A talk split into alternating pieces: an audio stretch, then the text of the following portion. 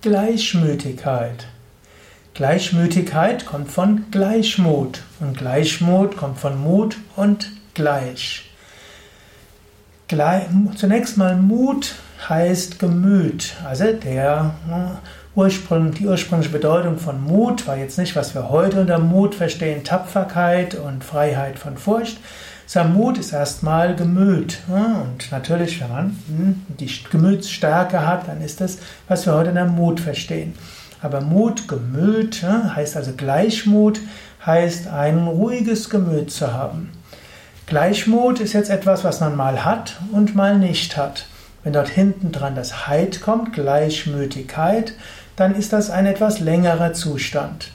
Man kann daran arbeiten, dass man Gleichmütigkeit entwickelt. Es gibt verschiedene Quellen für Gleichmütigkeit.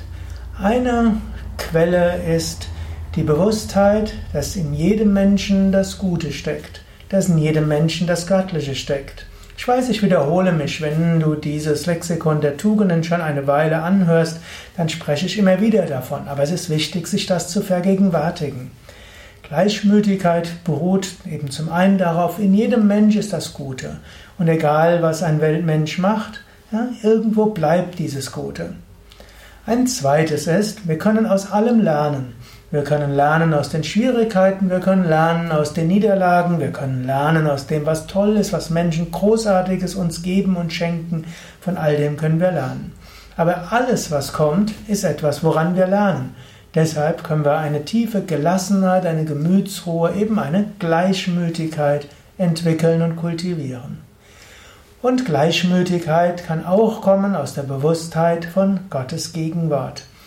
Wir können uns bewusst machen, ja, hinter allem steckt diese göttliche Wirklichkeit. Sie steuert und lenkt alles. Darauf vertrauen wir. Schließlich, Gleichmütigkeit ist auch eine Frage der inneren Würde. Manchmal kann man sich bewusst machen, ja, warum sollte ich gerade Menschen, die in dem Moment keiner guten Stimmung sind oder vielleicht die mir offensichtlich jetzt mindestens oberflächlich nicht so gut gewogen sind, warum sollte ich denen eine so große Macht über meinen Geist geben? Das mache ich doch lieber gegenüber Menschen, die jetzt gerade momentan mich besonders wertschätzen. Auch daraus kommt Gleichmütigkeit. Ja, du kannst selbst noch überlegen. Und es gibt natürlich auch einige Praktiken für Gleichmütigkeit. Dazu gehört auch die Meditation. Insbesondere die Meditation, bei der du lernst, einfach zu beobachten.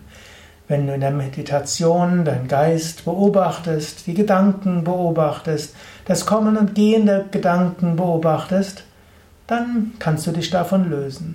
wenn du das erstmal in der Meditation gelernt hast, zu erfahren, ich bin nicht das Denken und Fühlen und das Wahrnehmen, ich bin der Beobachter jenseits davon, dann wird dir das auch immer mehr gelingen, auch im Alltag.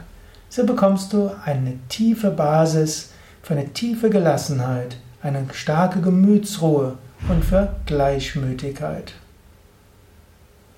Das war der heutige Eintrag im Yoga Vidya Lexikon der Tugenden, Eigenschaften und Fähigkeiten. Heute über Gleichmütigkeit, alles zu finden auf www.yoga-vidya.de. Auf unseren Internetseiten findest du dieses Lexikon der Tugenden.